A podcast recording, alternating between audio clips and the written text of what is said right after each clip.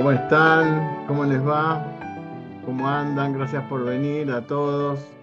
Bueno, hoy vamos a ver, hola Luis, vamos a ver una, una historia clínica con esta convergencia de tres eh, análisis.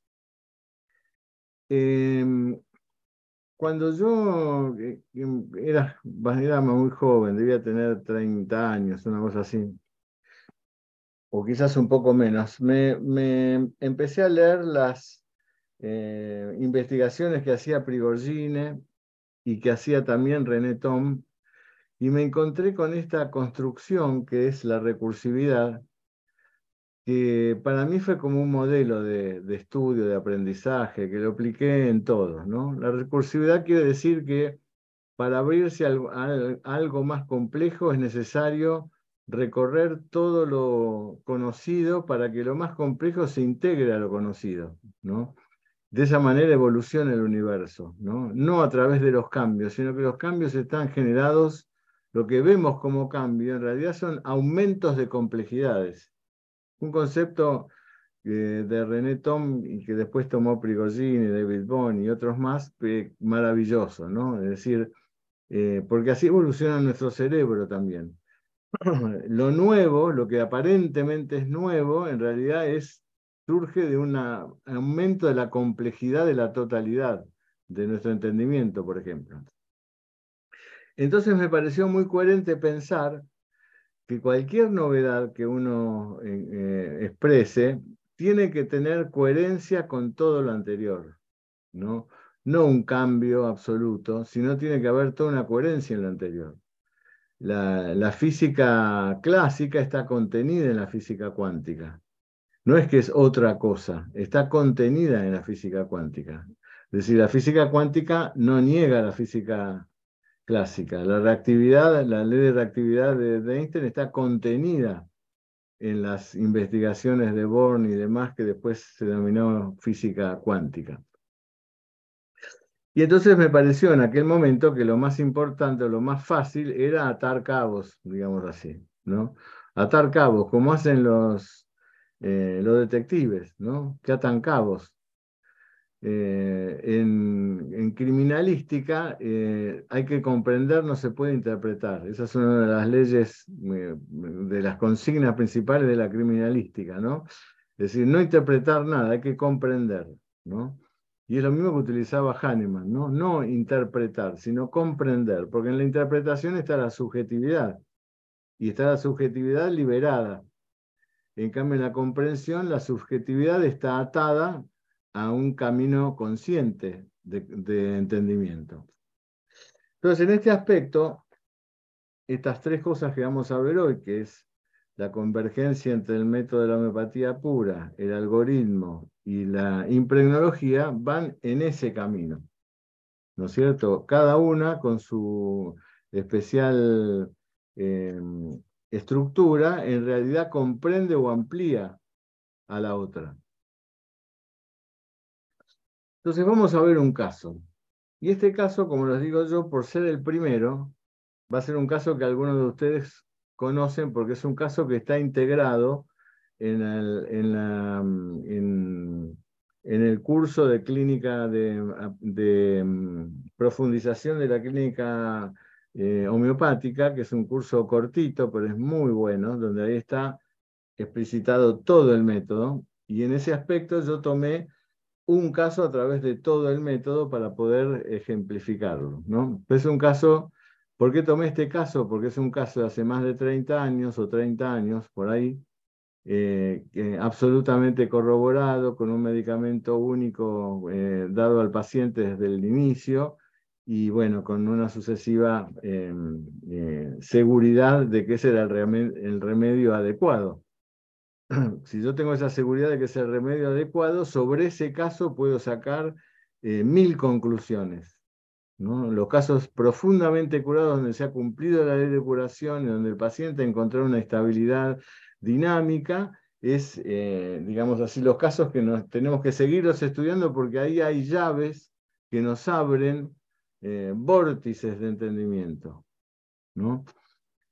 bueno, entonces vamos a leer la, historia. Algunos datos yo los he cambiado como digo siempre, para proteger la, identidad del, paciente. Este es un chico que me visitó en marzo del 96, así que hace casi 30 años, 27 años. Em, es un, era un muchachito de 17 años, venía, eh, por supuesto, era soltero, venía acompañado de sus padres. Em, era un estudiante del ciclo secundario, pero había abandonado el colegio.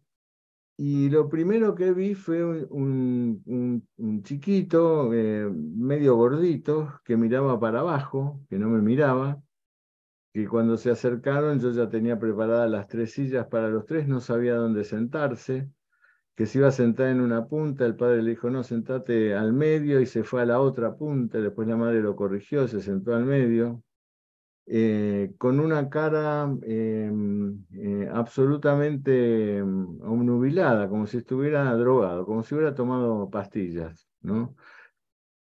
y con los padres se los notaba profundamente angustiados ¿no? por esta situación.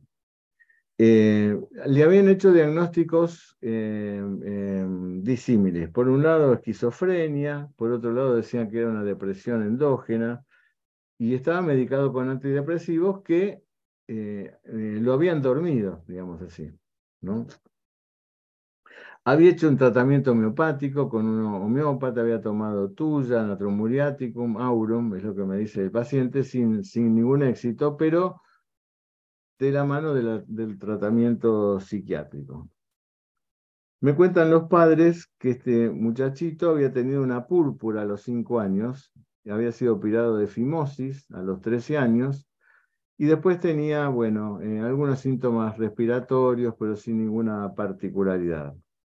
Em, en los, eh, había estado internado en un psiquiátrico durante una semana, después de una crisis en la que alucinaba con fantasmas, con personas que le querían hacer daño, que lo perseguían a eso de los 15 años. Así que miren ustedes ya eh, qué jovencito, pobrecito este chico empezó con este tipo de, cuestiones.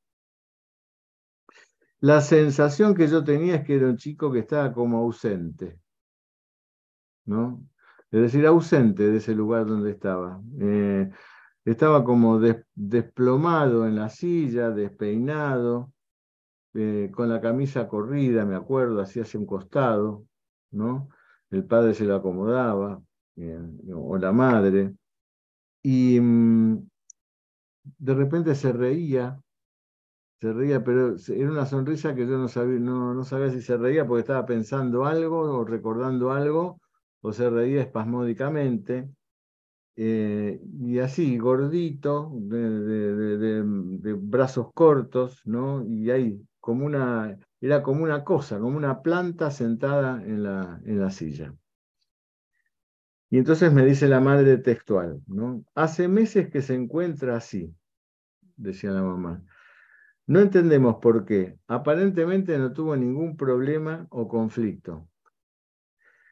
A los 14 años, estaba ahí a los 17 años, ¿no? A los 14 años volvió muy tarde de una fiesta y durmió casi todo el día.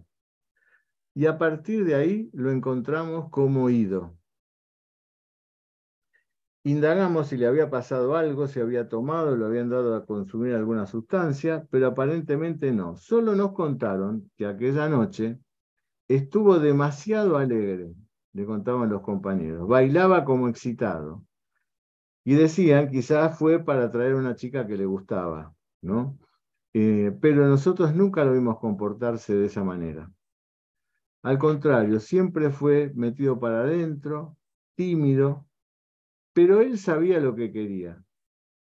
Alguna característica importante él, que en las cosas que él le gustaban, las lograba, se lo proponía, aunque tuviera que ponerle a eso un gran esfuerzo.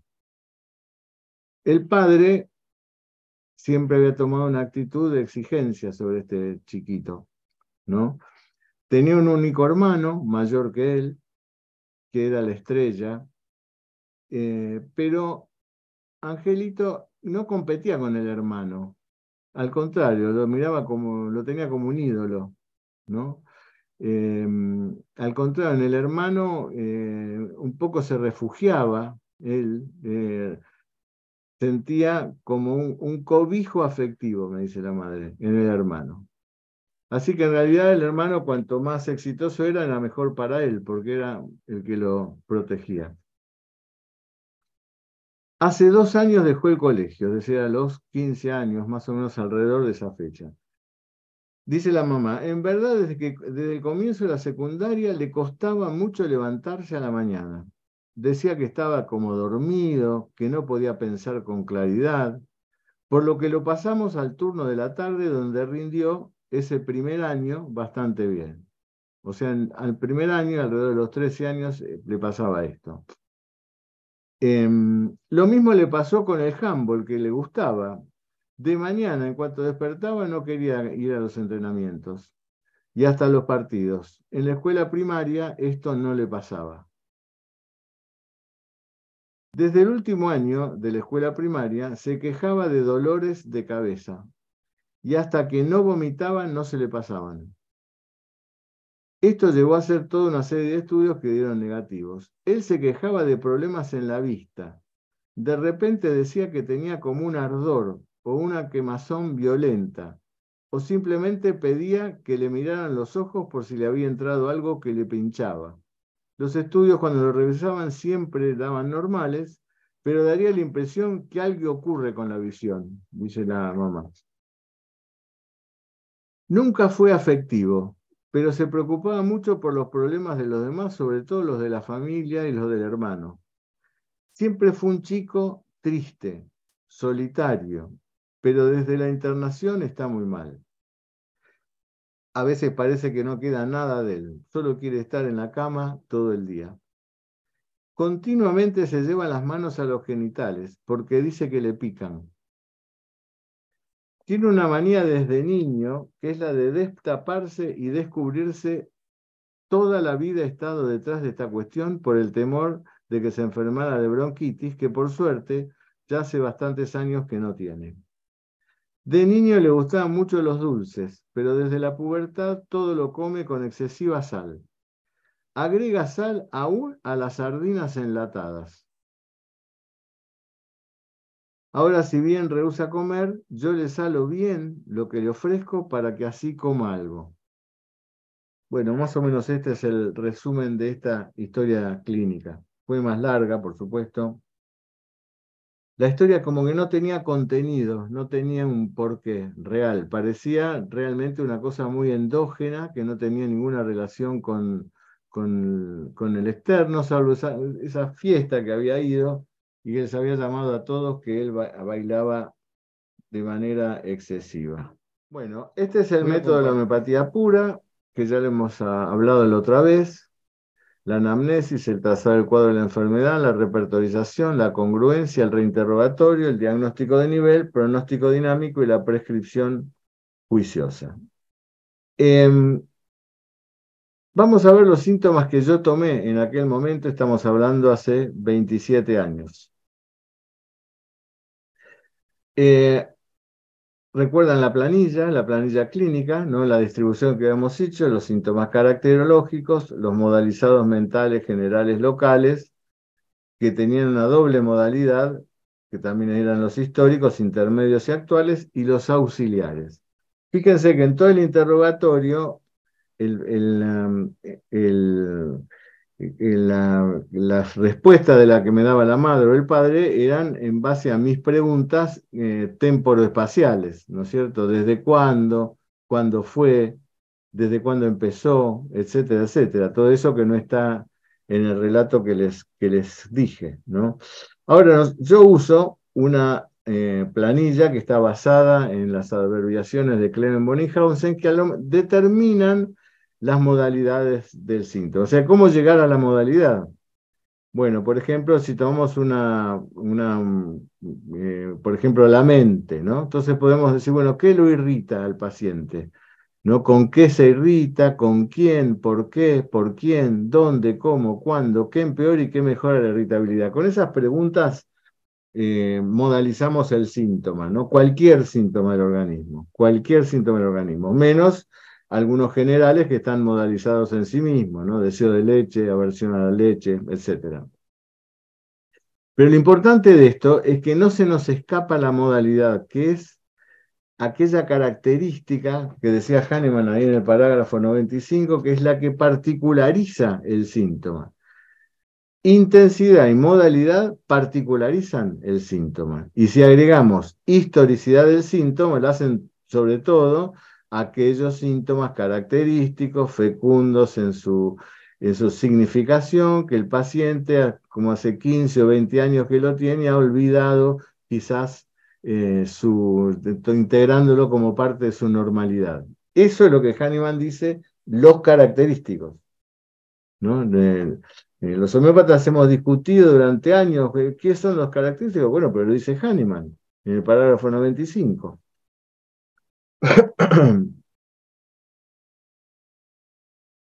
Entonces, este muchachito, ¿no? Podríamos decir nosotros que la totalidad sintomatológica podría estructurarse en la planilla eh, esta de, esta manera. Los caracterológicos mentales, la timidez, la obstinación y la tristeza, son fundamentales porque, primero porque la timidez, si bien no la vi yo y no me doy cuenta por la, eh, el estado del paciente, por la medicación que tiene y demás, pero está en el relato de la mamá, ¿no? Toda la vida tímido. La obstinación es esa característica reactiva, caracterológica, porque la madre nos dice que él lo que quiere lo obtiene. Y esto también lo tiene desde chico. Y el estado de tristeza, que es eh, algo que colorea todas las características mentales de este muchachito. Nos dice la mamá, para que una mamá diga siempre fue triste, es muy doloroso para una mamá decir yo tengo un hijo que siempre fue triste. Así que si la mamá lo expresa, o lo expresó en aquel momento, es porque era una, era absolutamente consciente de lo que me estaba diciendo. ¿No es cierto? Eh, Angelito siempre fue triste, ¿no? Un gordito triste, tímido, obstinado. Eran las características, la caracterología de él. Esos síntomas mentales que tienen que estar representados en el remedio, porque dice Hahnemann, como dice en el órgano, si un paciente tiene los síntomas de nusvómica, pero no es hipersensible, eh, con alteraciones respecto de la justicia, no, no es nusvómica. Y si pues, los síntomas pueden indicar pulsatillas, pero si no es pusilánime, de estado de ánimo determinado, no es pulsatilla, y tampoco dignatia. Entonces fíjense como Hahnemann, estos síntomas caracterológicos, que los integra a la totalidad de los síntomas, pero no los llama característicos, los llaman los síntomas del carácter, por eso los llamo caracterológicos, tienen que estar anotados junto a la totalidad de los síntomas, por supuesto, los característicos, es decir, los modalizados. Entonces, ¿qué encontramos con este chico en síntomas modalizados? Encontramos el deseo de destaparse, que es de toda la vida, el dolor vomitando, que vomita, el dolor de cabeza que mejora vomitando, que es un, eh, también de toda la vida, el embotamiento o la confusión a la mañana. Es importante porque estos dos síntomas tienen diferentes remedios. Entonces, Ken decía que podemos a veces juntar dos síntomas que de alguna manera unan los rubros que más o menos no hablan de este paciente. Supónganse a veces cólera e irritabilidad, no la podemos eh, determinar, mal humor irritabilidad, no podemos determinar, en, semánticamente lo podemos definir perfectamente, pero eh, vivencialmente no. Entonces, en este chiquito, en aquel momento, realmente a le pasaba algo a la mañana desde hace mucho tiempo, porque era intermedio porque no le había pasado en la primaria. Estamos hablando de un chico de 17 años y la madre nos dice, en la primaria no le pasaba, que seguramente fue a la pregunta mía cuando ella me contó que este chiquito no se podía despertar a la mañana, aún para ir a jugar al handball, que era una de las pocas cosas que le gustaba. Y por eso lo tuvieron que cambiar a la tarde al colegio y en el colegio pudo rendir un poco más. Bueno, lo mismo la sal, que era desde los 10, 12 años, qué sé yo, donde él le ponía sal hasta las sardinas. Así que miren la intensidad de este síntoma. Y bueno, y síntomas actuales, tenía el prurito este en el escroto y este quedarse en la cama, que era eh, un deseo, eh, em, digamos así, permanente de él. Estos fueron los síntomas modalizados que yo tomé y que los coloqué en esta planilla para hacer después el ejercicio de la repertorización inteligente. Y había, por supuesto, otros síntomas, pero más difusos y no modalizados, debilidad general, debilidad de la memoria, falta de apetito, temor de la oscuridad, que recuerdan que lo había tenido en una época, pero ahora no lo tenía más, y la indiferencia, que viene a ser un síntoma más o menos así, eh, que colorea al, estado de este paciente. ¿Por qué son auxiliares? Porque son útiles también. No los vamos a usar para repertorizar, pero van a ser útiles en eh, a los fines de la comprensión del paciente, como ustedes eh, van a ver. Recuerdan lo que habíamos hablado en la grilla de valoración de los síntomas según las reglas de Tesla, ¿no? Habíamos dicho que en este triángulo superior podríamos considerar que el paciente está en, el nivel 1 eh, respecto de este triángulo inferior, donde el paciente está a nivel 4 y el 2 estaría en el medio. El 3, habíamos dicho nosotros, recuerdan que es para los hipersensibles, que no, no entran en esta clasificación, pero van a entrar eh, numéricamente. Recuerden ustedes que habíamos dicho que si la suma de estos síntomas daba entre 27 y 45 puntos, podríamos decir que estamos hablando del primer nivel. Si daba entre 15 a 27 en el segundo nivel, 9 a 15 en el tercero y 1 a 9 puntos en el cuarto. ¿Qué significa esto? Que este cuadrito que nos habla del primero, segundo, tercer y cuarto nivel es un cuadro que nos va a generar un pronóstico dinámico del paciente. Los que han hecho el curso, los que han visto la clase de diagnóstico de nivel energético, eh, se recordarán que si un paciente estaba a nivel 1, es decir, tenía la energía vital eh, em, em, reactiva, fuerte, y al mismo tiempo también una mayor jerarquía de los síntomas, por lo tanto, eso develaba seguramente una, una una relación entre todos los síntomas donde había una claridad sintomatológica que nos permitiría decir, eh, aún sin hacer una repertorización, este remedio está lo cual por lo que ya conocemos. Esa eh, eh, claridad de síntomas iba a ir decreciendo hasta pasar por el segundo nivel, el cuarto nivel, en el cuarto nivel donde la imagen cada vez es menos nítida de la enfermedad. Eso que, decía Hahnemann, en esos niveles, a nivel 4, lo que teníamos que hacer es dar un medicamento, dice Hahnemann, el único que podemos dar, observando solo el cuadro actual, porque el paciente no tiene síntomas para contarnos más que los síntomas actuales.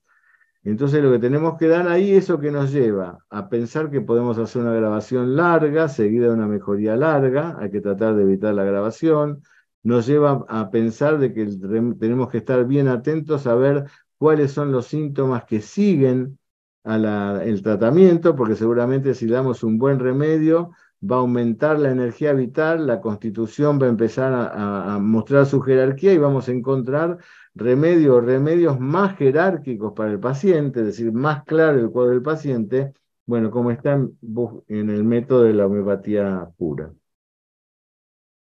Muy bien. ¿Cuáles son los que vamos a jerarquizar? deseo de destaparse, dolor de cabeza vomitando, estos dos los vamos a juntar y el, deseo de sal. ¿Qué nos dice esto? Fíjense si vamos a contar. ¿Recuerdan? Era así, 9, 8, 6, 7, 5, 4, 3, 2, 1, el valor numérico de estos síntomas. ¿no? Entonces teníamos un síntoma de valor 8, un síntoma de valor 6, dos síntomas de valor 7 y un síntoma de valor 5. Esta suma de estos cinco síntomas no, superan largamente los 27 necesarios para decirnos que lo que tenemos que buscar en el tratamiento de este paciente es un medicamento profundo y quizás el medicamento que logre restablecer la salud de manera completa. Y entonces, en función de este diagnóstico, que podríamos decir de diagnóstico de nivel 1, ¿qué significa esto? Que tenemos que la materia médica en la repertorización que vamos a hacer, algunos de esos remedios nos tienen que mostrar claramente qué es el remedio del paciente, aún en un paciente tan difícil como este. Bueno, esta es la repertorización. Fíjense los, la cantidad de medicamentos. Yo les diría que esta es como la repertorización perfecta, ¿no? Ojalá uno en todos los casos tuviera esta suerte, ¿no? Tener remedios que están entre 20 y 50 síntomas. Si, si los eh, síntomas son realmente así, es casi imposible que la materia médica de la repertorización no nos devuelva algún remedio curativo.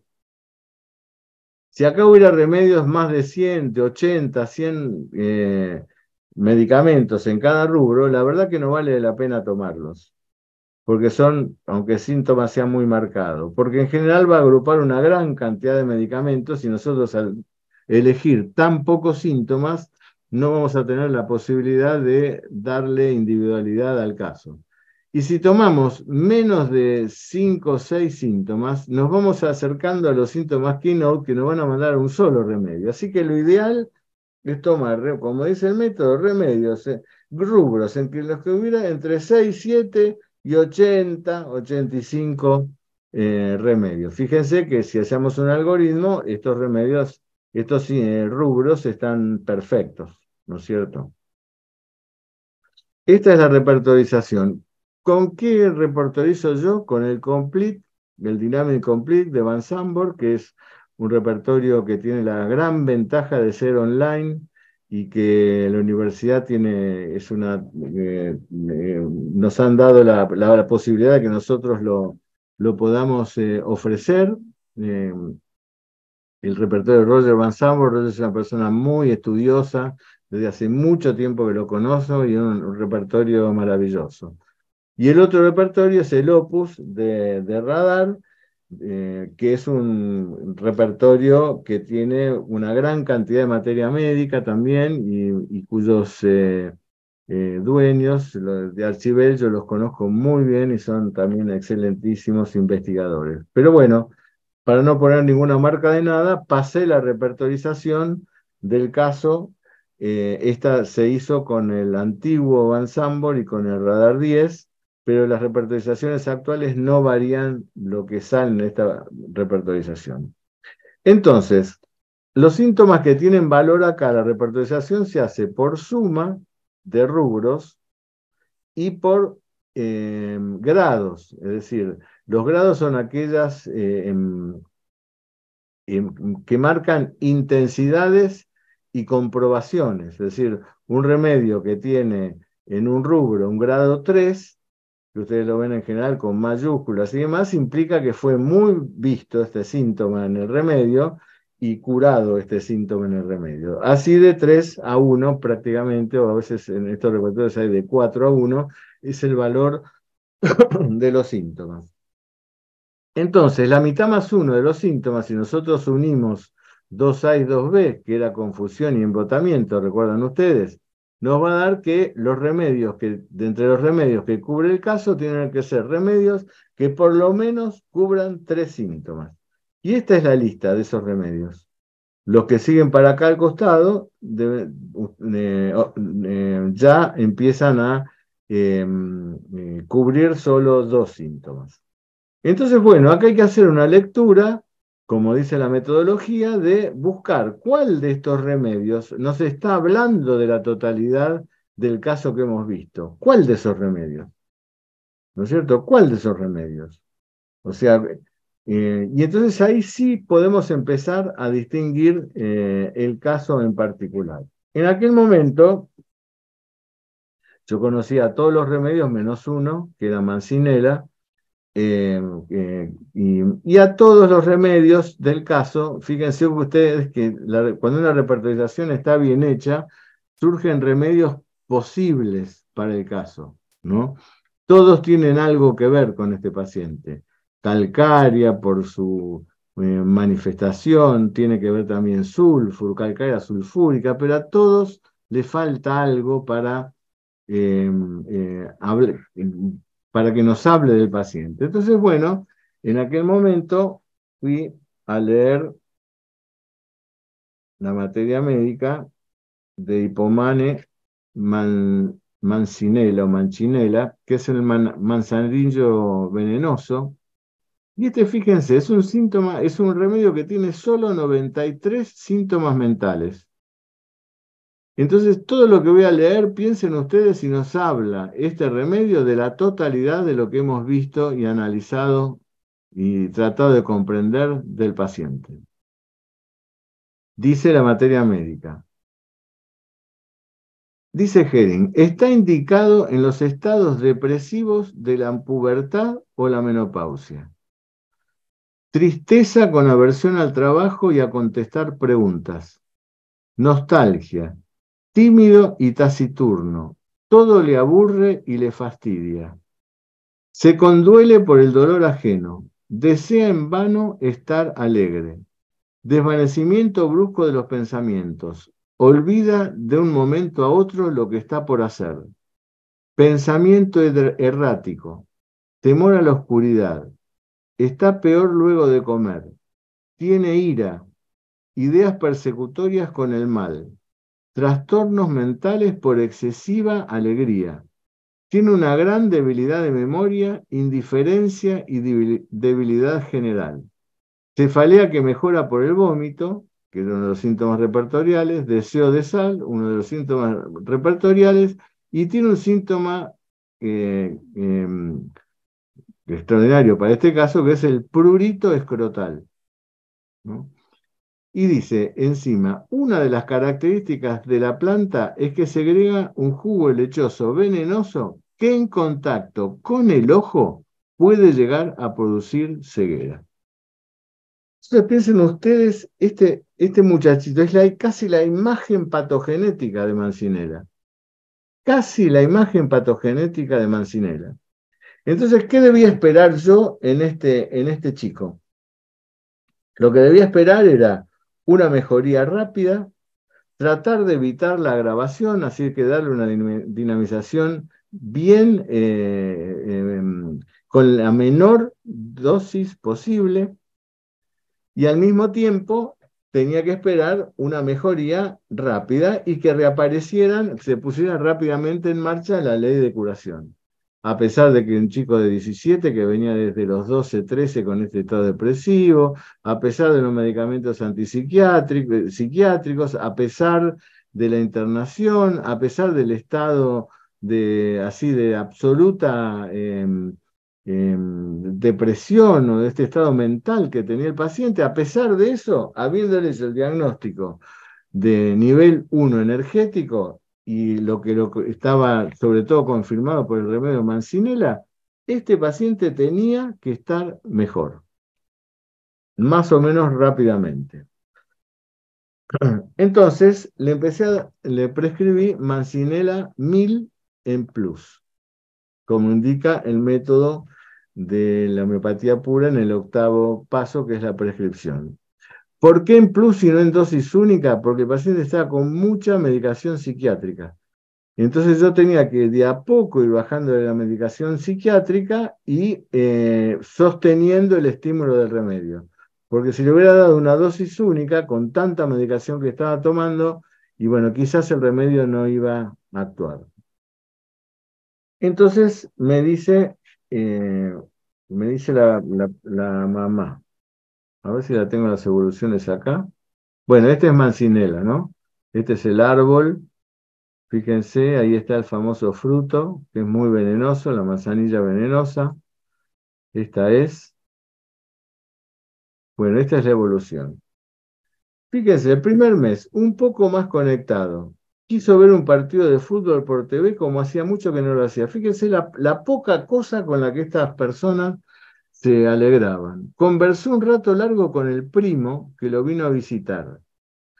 Solo de a ratos va a la cama, habla un poco más, tercer mes, y una semana después de ese tercer mes hace una gripe, ¿no?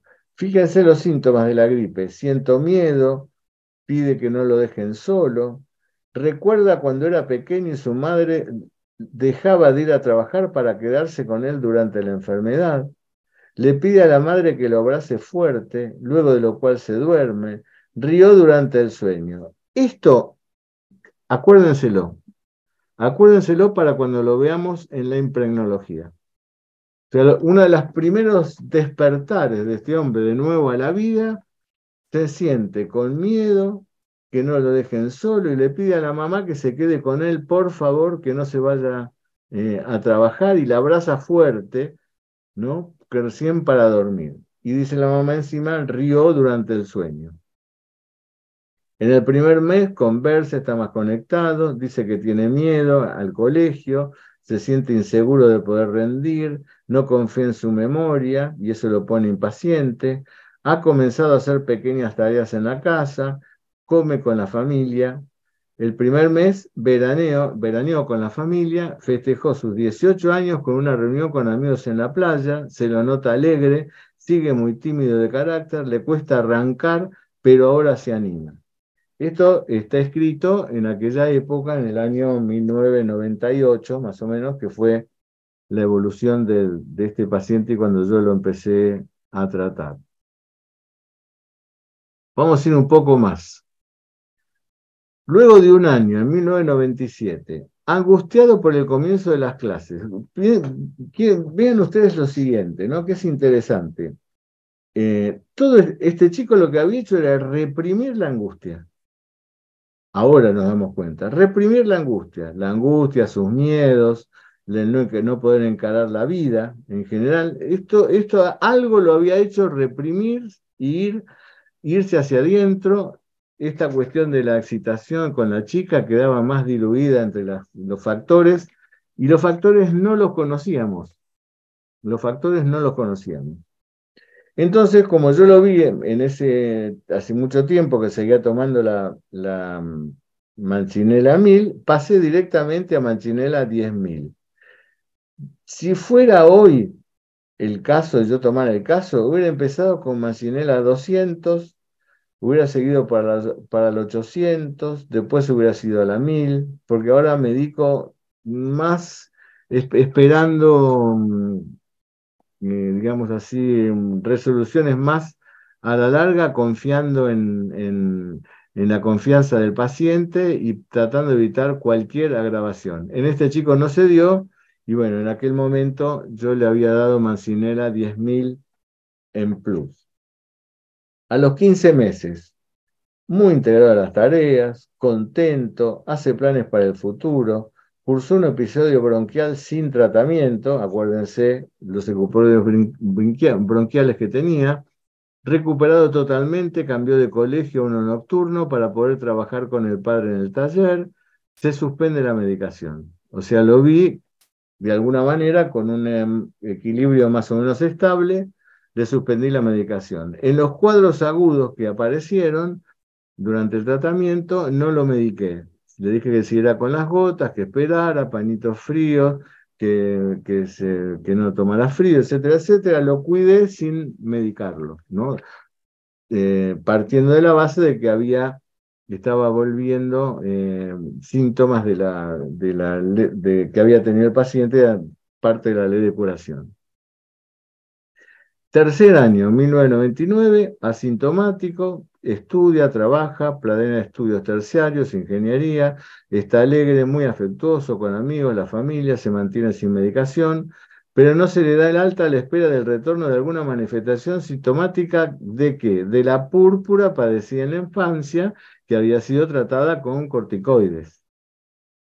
Bueno, al cuarto año muy bien en la facultad, muchos amigos. Este chico me venía a ver em, eh, ya él solo, sin los, sin los padres, y venía a verme una vez cada cuatro meses. No tomaba nada, esporádicamente tomaba alguna toma única de 10.000, eh, sobre todo cuando tenía alguna problemática así con, con el, eh, ¿cómo se llama? El, el, colegio y la facultad y los exámenes, etc. Y bueno, el sexto año, en abril de 2002, un nuevo episodio bronquial con fiebre intensa, gran decamiento general, no se medica por 48 horas, pero ante la insistencia del síndrome se repite mancinela 10.000 en dosis única. Pero fíjense qué interesante lo que sucedió. A las tres horas la fiebre disminuye apareciendo petequias en el abdomen, por lo que los padres consultan al especialista que no lo medica y lo estudia hemodinámicamente. Gracias a Dios, como el, especialista lo estaba estudiando hemodinámicamente, la homeopatía le ganó al estudio del especialista y entonces antes que el especialista lo medicara como indicara después, el eh, eh, Ángel ya se había eh, recuperado. Igual los estudios clínicos habían dado normales. ¿no? Y la última consulta en diciembre de 2006, a los 27 años, el paciente se encuentra en perfecto estado de salud, sin medicación desde el año 2002, salvo esas medicaciones esporádicas que pudo haber tomado. En unos meses se recibió de ingeniero civil y se va a casar el paciente se casó y yo no he sido invitado a la fiesta. Esto es algo que recalco siempre. El paciente se casó y yo no fui invitado a la fiesta. La, vida, la vida de los médicos, ¿no? Es así.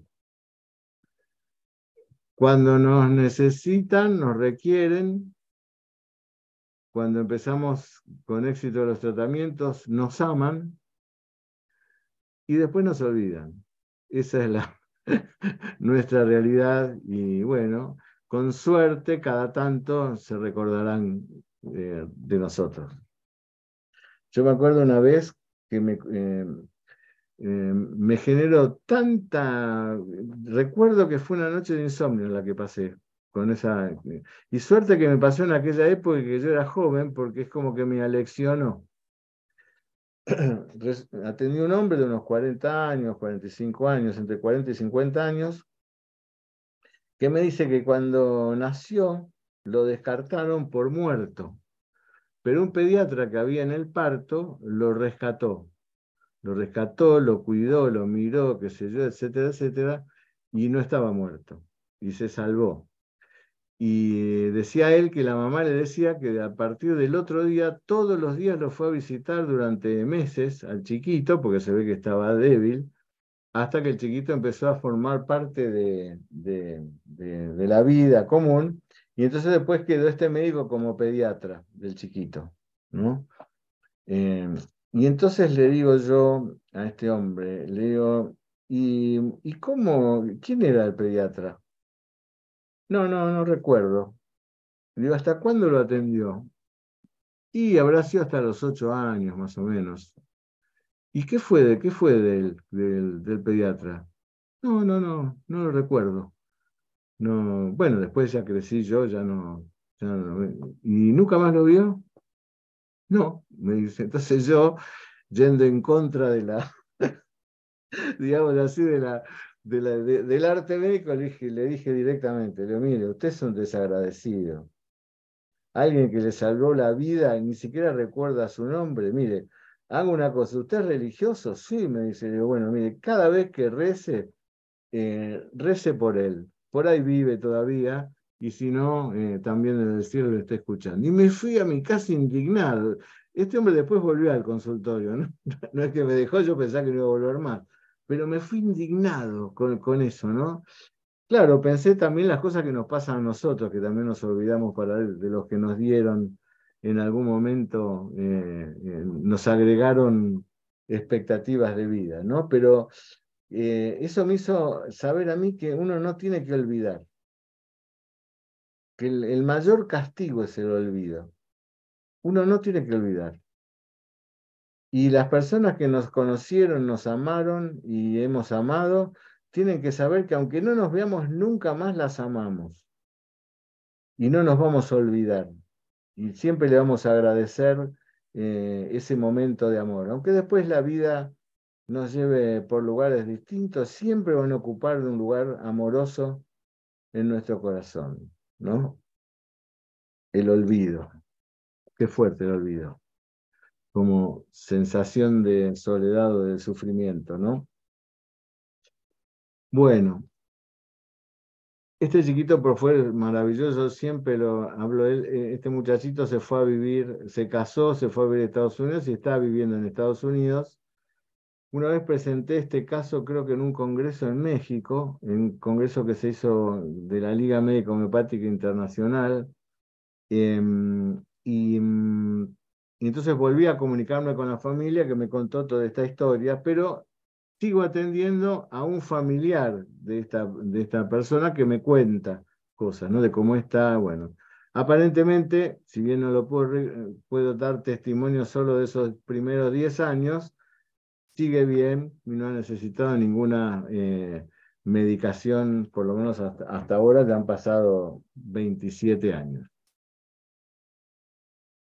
¿Qué me hubiera agregado el algoritmo a esto?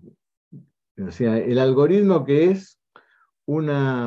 Em, em, es una planilla estocástica, digamos así. Así hay que comprender al algoritmo. En, los cuadros estocásticos en matemáticas son cuadros de probabilidad, no son de certeza, de probabilidad.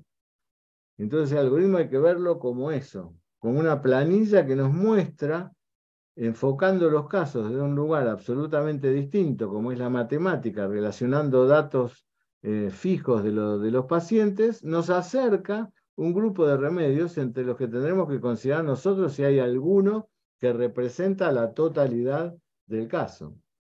Entonces, ¿qué hago yo en mi práctica personal? El algoritmo lo hago después de tomar la historia, después de hacer la repertorización, después de haber hecho el diagnóstico de nivel, y ahí despomparo la lista del algoritmo con la lista de los medicamentos eh, candidatos que tomaron el caso y veo si hay remedios coincidentes, que en general los hay. En general los hay. El algoritmo arroja un patrón de unos 30, 33 remedios, más o menos. ¿no? Entonces, bueno, vamos a ver al algoritmo de, em, de Angelito. El algoritmo tiene esta característica de esta agrupación de medicamentos que están em, eh, influenciados por eh, otro tipo de, de, sintomatología que son los números. No voy a poner a hablarme del algoritmo ahora, pero es simplemente una planilla que nos da un doble tipo de información. Lo que nos da la impregnancia del paciente, que ahora lo vamos a ver, y lo que nos da eh, eh, la lista de medicamentos. Los medicamentos son una lista que está jerarquizada. Estos son la suma de los, eh, de los, de los síntomas que toma el algoritmo, de, de las señales que toma el, el algoritmo, y los de valor 5, por ejemplo, son los más importantes, los de valor 1 los menos importantes. De valor 5 valor 1, siempre lo que nosotros tomamos es de 3 a 5. Si fuera el, el único valor el mayor 4, tomaríamos de 2 a 4. Pero en general siempre hay algún remedio que tiene 5 puntos. Esto que está acostado son remedios que puntualmente, matemáticamente, el, el algoritmo eh, nos estimula para que nosotros eh, nos, nos, detengamos en ellos. Pero fíjense qué interesante, ¿no? Por supuesto que cuando en cada caso hay que hacer eh, un estudio de los remedios, pero sale Mancinela. Fíjense ustedes, ¿no? Qué notable. Si bien no es un remedio clave, es un remedio que tiene una valoración 3, no sale Mancinela, Mancinela, imagínense que en el algoritmo tiene una el algoritmo están los remedios policrestos, como tienen mayor cantidad de síntomas, proporcionalmente están más representados que los que tienen menos cantidad de síntomas.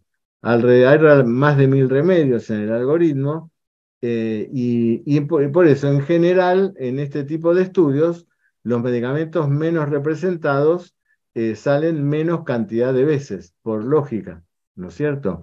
Pero aún así, fíjense, Mancinera, le compite al licopodium, que son los, parte de los policrestos, natrium sulfúrico, LHS, y fíjense todos los policrestos que hay.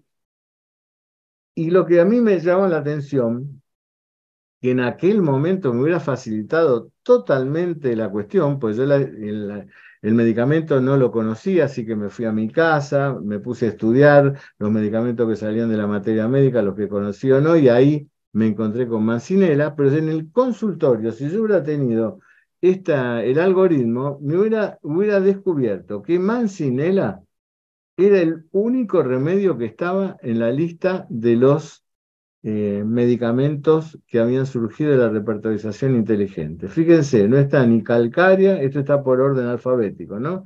Ni calcaria, ni calcaria sulfúrica, no está sulfur, que también estaba en la, en la no está argentum nitricum. Fíjense, el único remedio que es de esa lista que, está es mancinela. Notable. Es decir, el algoritmo me hubiera eh, proporcionado eh, como una rapidez para poder comprender el caso. No porque si está, que estaba en las dos se lo hubiera dado, pero al marcarme esa, esa posición, seguramente hubiera estudiado ese remedio como un remedio muy factible de ser y me hubiera encontrado con, esa materia médica simplificada que hemos leído, pero que hablaba prácticamente de la totalidad del, del paciente, ¿no es cierto? Aún, aún eh, el prurito escrotal, ¿no? bueno, em, por otra parte, el algoritmo nos enseña que hay una que se llama la simetría 7. Todo lo que vamos a ver ahora en realidad es la aplicación de la impregnología a la homeopatía. Es decir, cómo nos pudiera, hubiera ayudado a mí en ese momento comprender el caso desde lo que nos marca o nos enseña la impregnología. La simetría 7 tiene esta característica. Em,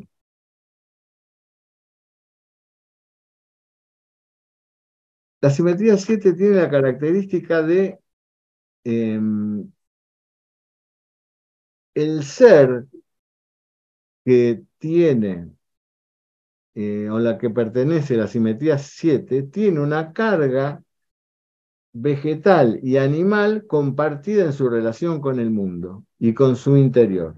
Es decir, son seres que necesitan complementarse y tienen un atributo y al mismo tiempo una capacidad que es la inestabilidad, porque en función de esa inestabilidad pueden vincularse a través de la experiencia y, digamos así, eh, magnetizarse y vivir la experiencia de la vida. Es decir, o están de una manera o están de otra.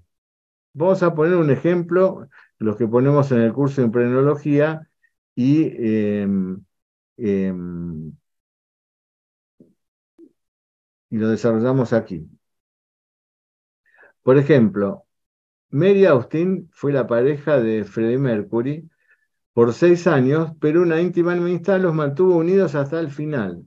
Tanta era su creencia su cercanía, perdón, que el líder de Queen la consideraba su esposa y le heredó una mansión en Londres y la mitad de la fortuna.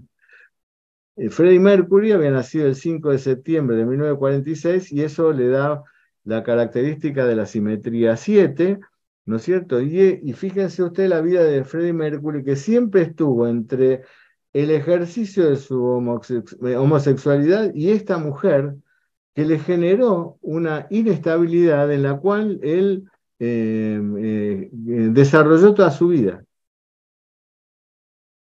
Otro personaje más, Moshe Pinchas Feldenkrais, el creador del método Feldenkrais. Eh, él creó una metodología donde no busco, busco, donde dice, no busco cuerpos flexibles, busco cerebros flexibles. Mi propuesta es devolver a cada persona su dignidad humana. El sistema nervioso humano es eminentemente apto para el cambio.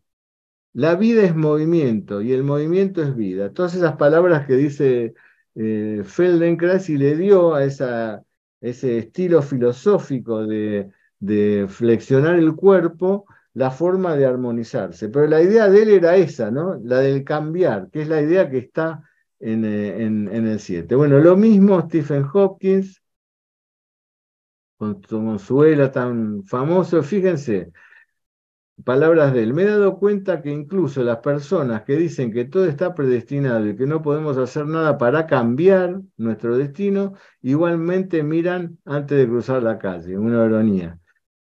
La inteligencia es la habilidad de adaptarse a los cambios. Es decir, estas personas, siete, están siempre buscando como experiencia en la vida la adaptación, ¿no es cierto? Fíjense este chico. Este chico estaba, eh, eh, fíjense lo que fue esa noche primaria eh, que cita la madre que le llamó tanto la atención, cómo se polarizó. De ser un chico tímido, obstinado, triste en esa fiesta, sería para alegrar a la joven, a otra joven o no, actuó escandalosamente, como bailando con una crisis de alegría impensada a los 14 años. Es decir, cómo para obtener sus realidades se polariza.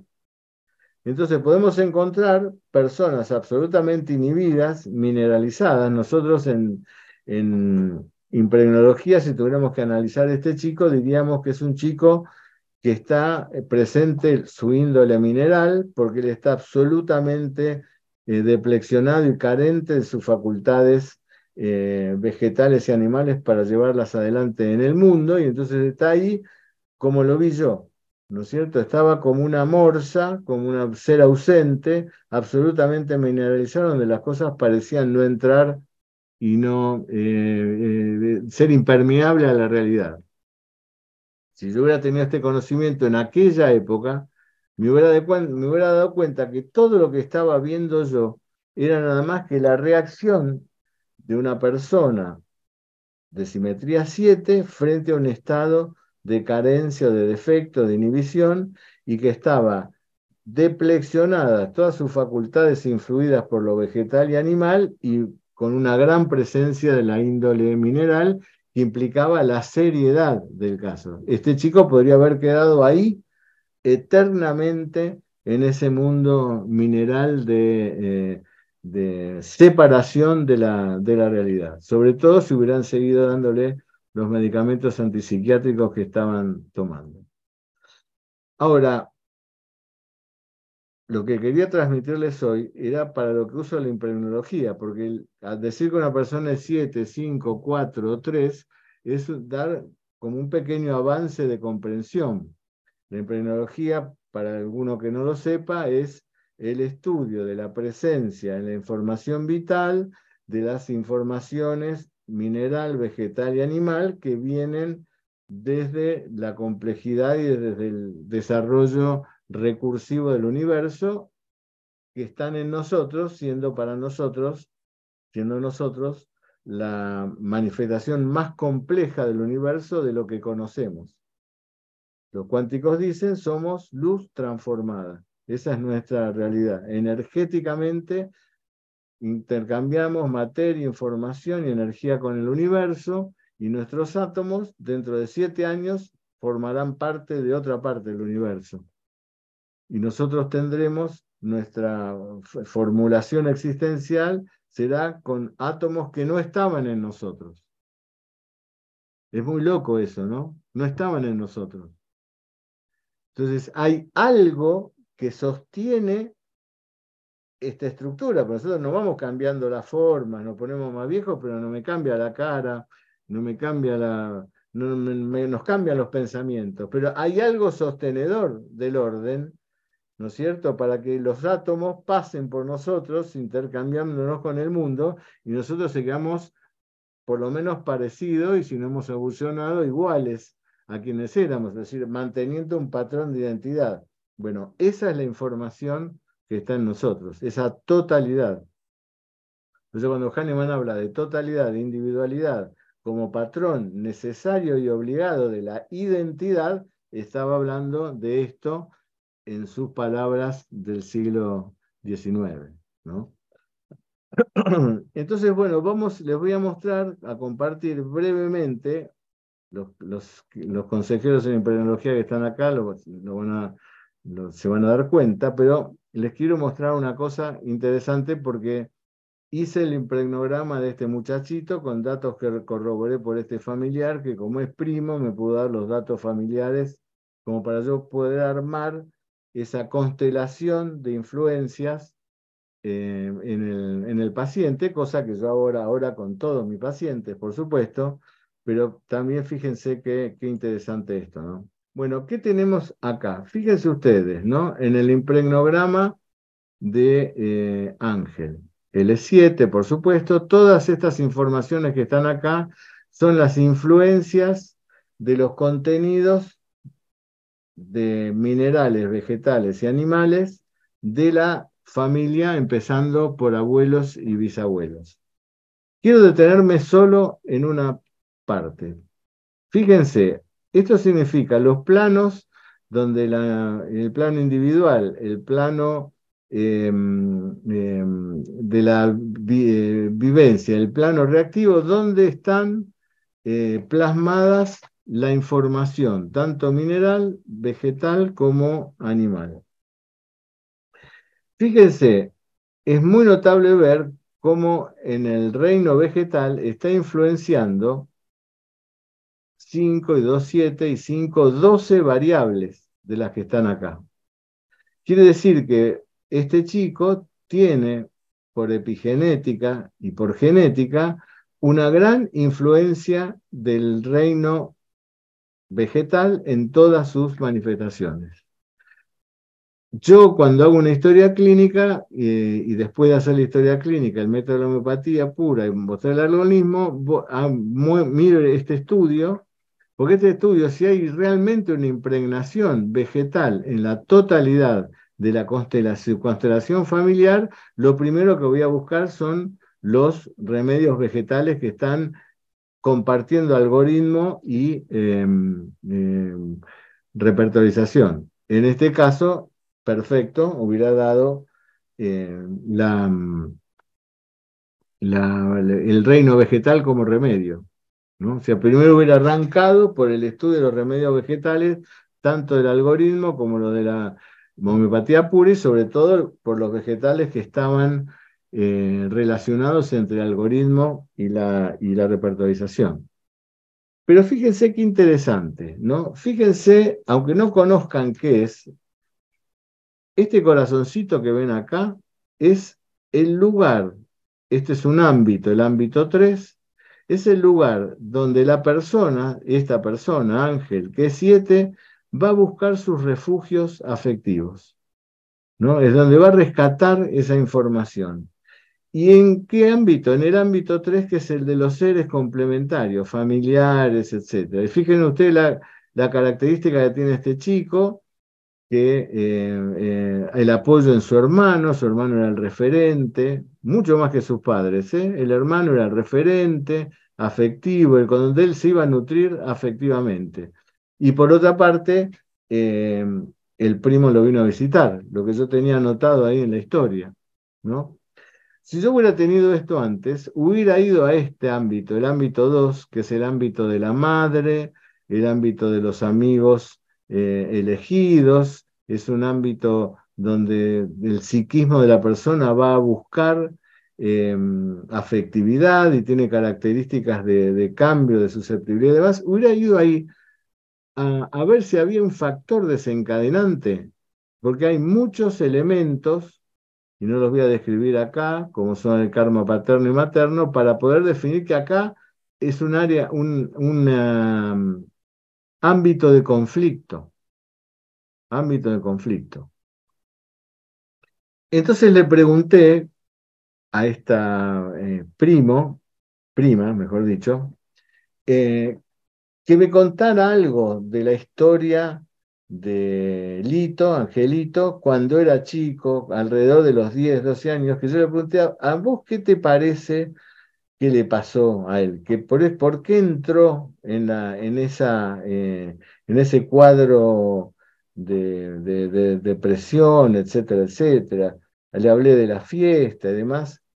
Y esa la persona, esa persona, que debe tener ahora treinta y pico de años, me dijo, sí, sí, pero no, no, eh, yo creo que fue por la muerte de la tía. Digo, ¿cómo la muerte de la tía?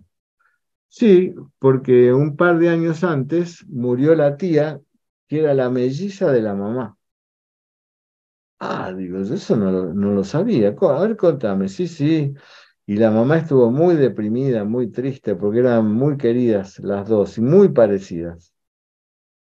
Entonces ahí encontré el motivo de este chico, el motivo real, el miedo a perder a la mamá cuando murió la tía em, em, em, cuando él era, tenía 12 años, alrededor de esa, de fe, tanto que yo no sabía, ni los padres me lo habían dicho, ni me lo había dicho él, por supuesto.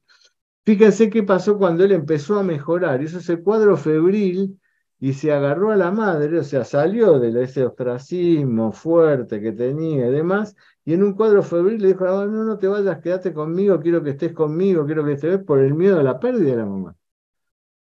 Entonces, todo este cuadro psicológico de este chico, si yo hubiera tenido estos elementos en aquel momento, por eso estamos haciendo esta retrospección que no la vamos a hacer con los futuros casos, pero yo tenía el elemento como para poder ayudar a este chico a salir del cuadro mucho antes. Entonces, la impregnología, ¿qué, nos dio a los que la usamos? Caminos de comprensión del paciente. No es que antes yo no ayudaba a los pacientes, no, pero lo hacía a ciegas. En este caso yo sabía que acá había un problema y que había una herramienta que eh, podíamos utilizar, que podía Angelito utilizar para reconvertir esa situación de haber perdido a la tía que era hermana melliza de la mamá y muy parecida, según me decía otro familiar, que era el atributo del regente de este ambiente en el estudio de Angelito, que es el 8, es decir, él no había podido integrar esta situación a su realidad ese chico tímido, medio triste, medio apocado y demás, donde al morir la tía no había podido integrarla a ese patrón de identidad. No lo había podido integrar a su conciencia como para saber que, bueno, que la vida sigue llevándose adelante más allá de lo que pueda suceder y que su mamá no era su tía, era su mamá. Y trabajar sobre eso trabajar como una línea terapéutica sobre eso, porque seguramente esa era la causa de lo que le había sucedido, de ese meterse para adentro casi definitivamente. No era la fiesta, la fiesta era, fue otro condicionante. Entonces yo me hubiera dado cuenta eso, nada más que por ver esta, este, el impregnograma de él, que es lo que vamos a hacer con los próximos eh, pacientes que, que veamos tardes a todos, ¿cómo están? Eh, en, las personas que hemos visto desde que estamos aprendiendo impregnología con la simetría 7, eh, lo que he observado es que para ellos estar con o estar sin esa persona complementaria, ¿no? La mamá, eh, estar con la mamá o quedarse sin la mamá para el 7 se vive de una manera desesperante. Ellos son hijos de esta manera. Todo el mundo ama a su mamá, sí, o se enamora de la mamá. Pero el 7 lo hace en clave de cuando la mamá mira al 7, él se siente mirado y admirado. Es muy importante este de con o sin para ellos.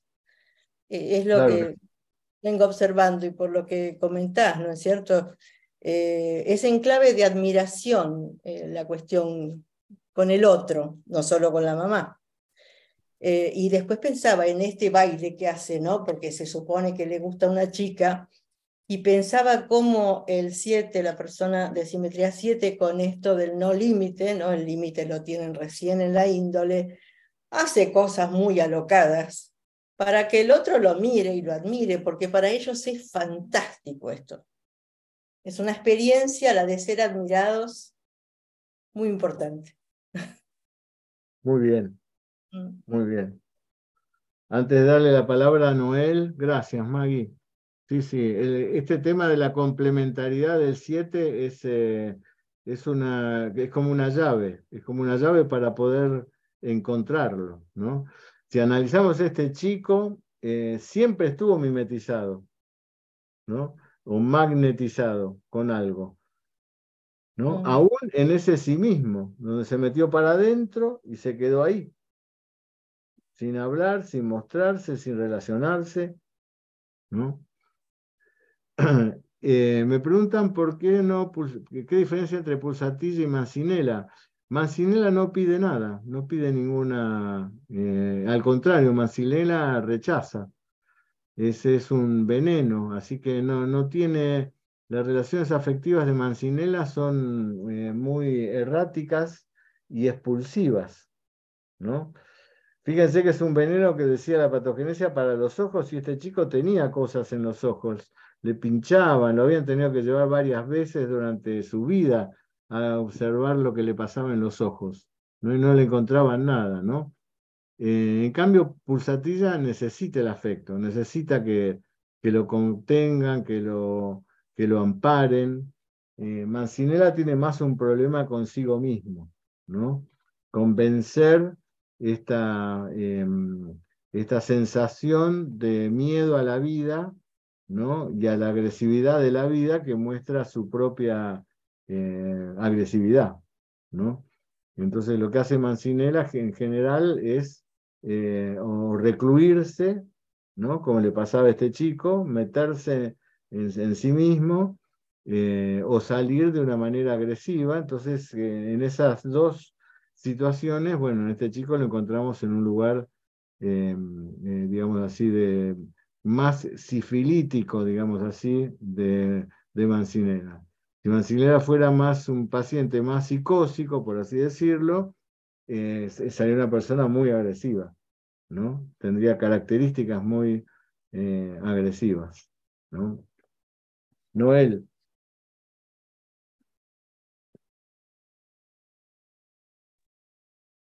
Ya. Bueno, tengo varias preguntas que son muchas dudas que me genera la repertorización. Entonces, para empezar, el, tema de elegir los dos síntomas que son complementarios, los dos rubros de embotamiento y confusión, siempre tengo la, duda, por ejemplo, en este caso, embotamiento tenía con más o menos como 25 remedios y confusión 50. Entonces, mi, duda es, si confusión que tiene 50 remedios eh, ya incluye, por ejemplo, los 25 remedios de embotamiento, ¿los seguiríamos cogiendo? Eh, cuando vos unís esos dos rubros, se están uniendo medicamentos que están descritos en la patogenesia así puntualmente como embotamiento o como confusión, o hay remedios que están, eh, están en los dos rubros porque el investigador eh, los nominó de una manera y otro, otro investigador lo, nombró, lo nominó de otra manera. Por eso que esos rubros conviene unirlos, porque de alguna manera que estamos uniendo observaciones de los experimentadores que han eh, nombrado las cosas de manera distintas, pero son la misma cosa en sí mismo. Es, difícil a veces separar rubros, ¿no? Semánticamente podemos decir, el confundido tiene esto, el embotado tiene el otro, pero en la vida no, no los ves tan, tan así. Es como, pues yo siempre pongo ese tema de no de cólera, irritabilidad y mal humor. Si vos vas a los rubros, hay medicamentos diferentes y hay medicamentos iguales. Pero si unimos los tres rubros, vamos a, unir los tres rubros que más o menos tienen la misma sintomatología. Eso pasa con muchos rubros en el repertorio, ¿no? Por ejemplo, em, agravación por la injusticia o trastornos por injusticia. Y hay remedios cruzados, remedios que no están en uno y están en el otro. Claro, nosotros podemos decir, bueno, eh, injusticia agrava son las personas que solamente los agrava mentalmente la injusticia, etcétera, o se reacciona ante injusticia. Trastornos por las injusticias significa el paciente, estas sensaciones de injusticia lo enferman, le hacen vivir un trastorno. Pero bueno, eso en la vida es tan difícil de poder, eh, digamos así, decir, no, esto es trastorno por injusticia, el otro es, es solo injusticia agrava. Entonces tenemos que unir los rubros. ¿No? sé si te contesté la pregunta. Sí, sí, sí, sí, Luego, por ejemplo, la elección de Mancinela, que no cubría todos los rubros, y siempre hace mucho hincapié en que hay que coger el remedio que cubra toda la sintomatología. ¿Por qué te decides por Mancinela que no eh, cubre todos los rubros. Los remedios no cubren todos los rubros casi nunca en ninguno de los casos, digamos así. ¿Por qué? Porque a veces por falta de experimentación, a veces porque cada los remedios se han ido agregando rubros en la medida que si un paciente tiene un síntoma que no lo tiene el remedio, pero vos le das el, le das el, remedio porque has hecho una jerarquía del caso diferente y este síntoma se cura, deberías informarlo para que se agregue al repertorio, ¿no es cierto? Pero por los repertorios, como la materia médica, son incompletas. Entonces, los pacientes no van a tener todos los, los, eh, eh, síntomas de un remedio. ¿no? Siempre va a haber síntomas que los pacientes no tengan. El tema es que el remedio que vos le des sea coherente con la totalidad manifiesta de los síntomas, que no son la suma de los síntomas, sino la totalidad de los síntomas. Este, este, chico transmite a través de los síntomas que tomamos una, una característica especial. Bueno, esa característica la tiene que tener el remedio, si no, no puede ser el remedio. ¿No es cierto? Por ejemplo, creo que uno de los síntomas que salía ahí era de los remedios era sulfur. Y sulfur cubre muchos de los síntomas que tiene el, paciente. Pero sulfur no, no tiene esta individualidad. ¿no es cierto? No, no da esa individualidad. Los que conocemos el remedio sulfur no, se emparenta esa la totalidad de sulfur con em, eh, esta, la individualidad de este chico. Viste que en los remedios conocidos, sobre todo los policrestos, cuando uno dice eh, licopodium, antes de que aparezca uno decimos los síntomas del licopodium, está el recuerdo de la totalidad que nosotros conocemos del licopodium. La mente capta primero la totalidad y después, por licopodium, uno puede hacer una catarata de síntomas que, tiene, pero lo que capta primero es como una imagen de esa totalidad. Ojalá tuviéramos de todos los remedios esa imagen, pero no la tenemos, nos tenemos que valer de la repertorización como para poder acercarnos esas imágenes, ¿no? No sé si te contesté. Sí, sí, sí. A ver, ¿Cómo toma el paciente el, tratamiento plus? ¿Diario? ¿De qué manera? ¿Cómo se toma? Yo lo preparo así, los remedios. Tres gotitas, como doy con las centesimales, porque como eh, no sé, en aquel momento cuando empezamos con la metodología no era fácil conseguir las LM. Y por otra parte, las LM se preparan de manera distinta, cosa que yo estoy cansado de decirlo, ¿no? Te vas a una farmacia y te dice, sí, acá está la 5LM, pero ¿cómo la preparó? Y 5, no sé, eh, un granulito en 5 gotas. No, eso es una dilución. Kahneman diluía ese granulito en las 5 gotas y con una gota eh, marcaba 500 gránulos y de esos gránulos sacaba uno. Entonces el, el mecanismo es más complejo, por eso las LM deberían ser medicamentos mucho más caros que las, las centesimales. Las centesimales, que casi todas son corsacovianas desde la 30, pero por lo menos uno sabe qué es lo que uno está dando, ¿no? Porque es así, se preparan casi todas iguales en el mundo, hay eh, dinamizadores que son bastante parejos en su función. Ahora, lo que yo hago es, eh, las centesimales en las farmacias están en gotas, en los consultorios están en glóbulos, porque han pasado de gotas a glóbulos, pero en la farmacia y laboratorio lo tiene en, gotas. Entonces yo hago preparar tres gotas en 60 centímetros cúbicos de agua destilada alcoholizada al 5%, porque con eso me garantizo por lo menos un mes y medio, dos meses de calidad del remedio, y empiezo a darle a tomar al paciente una gota o dos gotas a la mañana, una gota o dos gotas a la noche. ¿Con qué precaución? La primera, boca limpia, hacerse un buche con agua antes de la toma del remedio. Y la segunda, hacer una sucusión de 10 golpes. ¿Por qué 10 golpes? Arbitrario. Eh, porque arranqué así con 10 golpes, porque Hahnemann en el órgano, en la quinta edición, cuando no había salido todavía la sexta edición con las eh, dinamizaciones 50LM, eh, que fue lo último que él creó, en la quinta edición del órgano ya da a entender cómo deben prepararse las eh, centesimales para no dar dinamizaciones únicas, y dice Kahneman, en aquellos casos donde la enfermedad es muy compleja o los pacientes están intoxicados, bueno, nosotros, hablaba de nosotros, ¿no es cierto? Que, estamos recontra intoxicados por todos lados. Así que bueno, en general, salvo que los pacientes sean eh, de, nivel energético 1, yo doy centesimales eh, en plus. Entonces le voy a tomar al paciente esas tres gotas en 30 centímetros cúbicos de agua destilada alcoholizada al 5%, dos gotas a la mañana, por ejemplo, y dos gotas a la noche, previo sacudida de 10 veces. Se lo doy diariamente. En general, no tengo grabaciones nunca. Es muy difícil, en, de esto yo llevo 40 años de experiencia con esto, difícilmente un paciente se agrave de esa manera.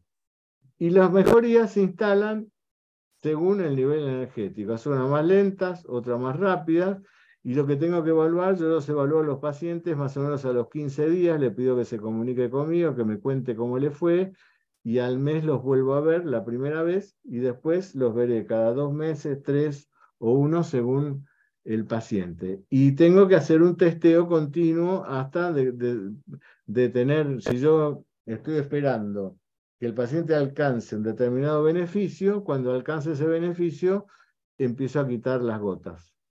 ¿no es cierto? En general decís, bueno, ¿cómo me doy cuenta que alcanzo ese beneficio? Y cuando aparece algún síntoma de la ley de curación, cuando aparece algún síntoma de retorno, sobre todo, y sobre todo los que han sido suprimidos, ahí sí paro.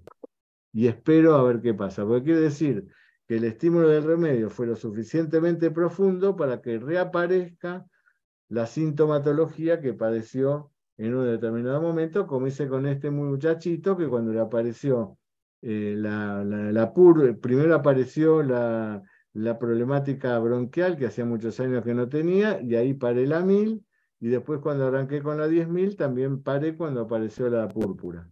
¿no? Esa es la, la, metodología. Vale. Y por ejemplo, Mancinela en este paciente sería su remedio de por vida en cualquier problema que le surja de salud? En teoría, sí. En teoría, sí. O sea, así como Hahnemann buscaba terminar todos sus tratamientos en sulfur o sulfur, porque él, decía que los tratamientos tenían que terminar así. Este, eso está en los cahiers, los cuadernos de, Hahnemann. Em, uno espera que un remedio lo coloque al paciente en un estado de armonía y después, bueno, eh, a ese estado de armonía lo tiene que aprovechar el paciente para transformar su vida y mantener esa armonía, eh, elevando otro tipo de, de, conciencia respecto de la vida, ¿no? Lo que hablamos de la conciencia irreprochable de Hahnemann. Y en teoría, si el paciente se desarmoniza nuevamente y se va a desarmonizar para el mismo lado, pero eso no te lo podría explicar. En mi consultorio tengo muchos pacientes que han estado con un solo, este por ejemplo, un solo remedio en 10 años y no sé ahora cómo estará. Hay otros pacientes que durante 10 años han estado con un, un remedio y después he tenido que cambiarle el remedio porque la curación no era completa y esto entra dentro de lo que dice Hahnemann del desarrollo de la absora en el paciente. Pero vos no te podés equivocar si vos siempre apelás a la doctrina que te dice que la única herramienta que vos tenés eh, desde el punto de vista homeopático para ver si un paciente se está curando o no son la evolución de los síntomas del paciente. Si el paciente cambia los síntomas, algo te está diciendo con eso. Algo, algo, algo pasa en el tratamiento. Entonces, eh, vos, la guía tiene que ser lo que el paciente te muestre. La, el ideal terapéutico es encontrar ese medicamento único que ponga al paciente en armonía para toda su vida y lo repita las veces que el paciente eh, pierde la armonía. Que en algunos casos pasa, no siempre, quizás por impericia de uno, quizás porque el remedio no existe, porque está dentro del universo de remedios que todavía no se han experimentado, pero uno tiende a eso. De acuerdo. A ver. Gracias, Noel.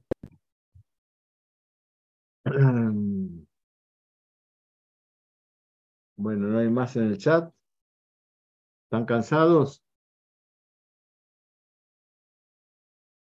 Bueno, la próxima lo tenemos a mi querido amigo Alejandro Montero y a eh, que nos van a traer sus últimas eh, experimentaciones en lo que ellos llaman crianza ecológica, que en la crianza ecológica, que no es algo que vemos de afuera, sino algo que estamos adentro, porque cuando hablamos de crianza hablamos de todos los que estamos en la, en la biosfera, así que no es, no es que estamos observando a ver cómo se crían los animales y las plantas, sino que estamos nosotros adentro, como otros más representantes más, eh, y bueno, nos van a traer como esos generosamente hacen siempre el último eh, cuaderno. El último cuaderno.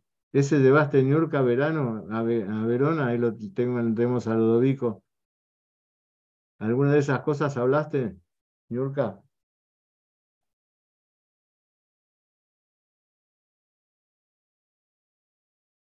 A ver si te podés. Sí, sí. Eh, gracias, Marcelo. Excelente presentación, muy esclarecedor. Y sí, en Verona, eh, pues compartí, tuve la fortuna de compartir con Jenny Michel y aunque su, su seminario no tuvo nada que ver con agromiopatía, terminamos hablando de agromiopatía en la cena, en una cena ya eh, él y yo, y, y compartimos, intercambiamos muchas cosas y él asombradísimo y muy contento por lo que estamos haciendo porque es otra forma completamente de ver. que y incluso me pidió, me dio su contacto y que, me, que lo tuviera al tanto de los resultados y, y todo. Y además mm, me invitó a pasar pues un tiempo allá con, con ellos en Tanzania. Sí. sí. Muy, Uno dice Tanzania y parece que Tanzania eh, vamos a estar en la selva acosado por los gorilas, ¿no? Y Tanzania tiene una parte que parece el Caribe, ¿no? Pero Jeremy trabaja en un lugar donde trabaja con grupos de, personas que realmente están en el extremo de la valoración humana. Y les voy a contar algo que, que hablé con él. Yo le dije, le dije que hablando del algoritmo, una de las primeras presentaciones, em, le dije, bueno, Jeremy, el algoritmo para, para vos, para lo que puedas usar en, los, grupos con los que vos trabajás. es absolutamente gratuito, solo nos tenés que decir qué cantidad necesitas y demás. Y entonces Jeremy me, dijo, mira, es que no lo puedo usar. Y digo, ¿por qué? Mira, en primer lugar, la gente con la que yo trabajo em, no sabe la fecha de nacimiento. Pero te voy a decir algo más grave. Muchos no tienen nombre. Yo no, pude, no pude dormir. Yo siempre pago con insomnio estas cosas, ¿no? Pero no pude dormir. Gente que no tiene nombre. Humanos que no tienen ningún patrón de identidad en este mundo, ¿no? Qué horrible eso, ¿no? Plata sobra. No es problema de plata. Plata sobra en el mundo falta moral en el mundo todavía, ¿no? ¿Cómo podemos permitir que en algún lugar del planeta haya personas que no sepan ni no tengan nombre? Que es su, primer patrón de identidad, ¿no? Así que una y, y, y, por eso sus casos son, eh, como, como digo yo, la forma en que repertoriza es especial, porque pues tiene justamente pacientes especiales y de verdad que tenga la oportunidad de ir a un seminario de él, porque es muy enriquecedor. Por cierto, te manda muchos saludos. Me dijo que tenía muchos recuerdos de, de allá, de Argentina y todo. Sí. Contento me decía, Cuba, Cuba. Dice que mi nombre era muy complicado. Me decía, Cuba. En su método de repertorización, él también hace lo mismo, ¿viste? Te va tomando, va siguiendo remedio por remedio, dice, este sí, este sí, este puede ser, y lo marca, este no, este no, este no. Y como bien tú dices, si el remedio no tiene todo el movimiento del paciente, ese no sirve, ese, no, ese, no, es. Sí, por muy... Sí. Así es. Así es. Sí. ¿Cómo estás, Lodovico?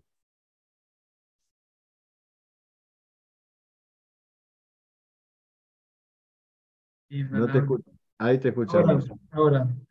Bueno, eh, estuvo muy con, bueno, estuve muy emocionado de conocer a Niurka de persona después de largo tiempo de, de vernos en, eh, en Zoom. Y pues, Marcelo, estuviste con nosotros todo el tiempo, porque cada día, cada momento salía esto, esto y esto. Y total, quiero decirte gracias por haber montado todo esto y, y fuerza a seguir adelante. Nosotros acá, dentro de lo, de lo pequeño, hemos escuchado un poco lo que aconsejaba Maggie, hablar del imprenograma con amigos, total que hemos puesto algunas semillas por allí.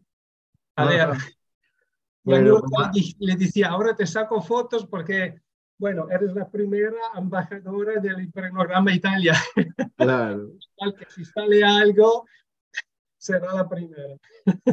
maravilloso. Gracias, Lodovico, un gran amigo, un gran eh, homeópata y perteneciente a la Escuela de Verona. La Escuela de Verona es una escuela maravillosa, siempre lo fue desde su comienzo.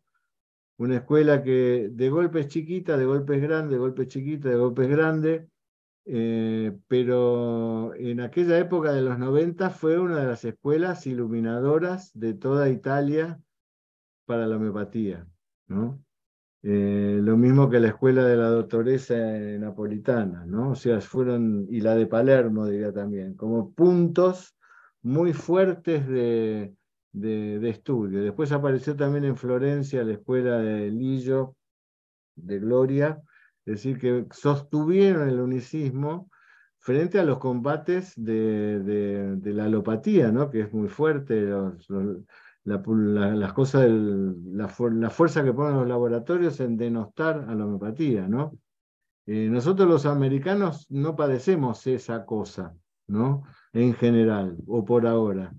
Pero en Europa sí, y en lugares como Italia fue muy fuerte, ¿no? Muy, muy fuerte. Prohibir remedios, por ejemplo. Prohibir el carcinosinum, el tuberculinum. Bueno.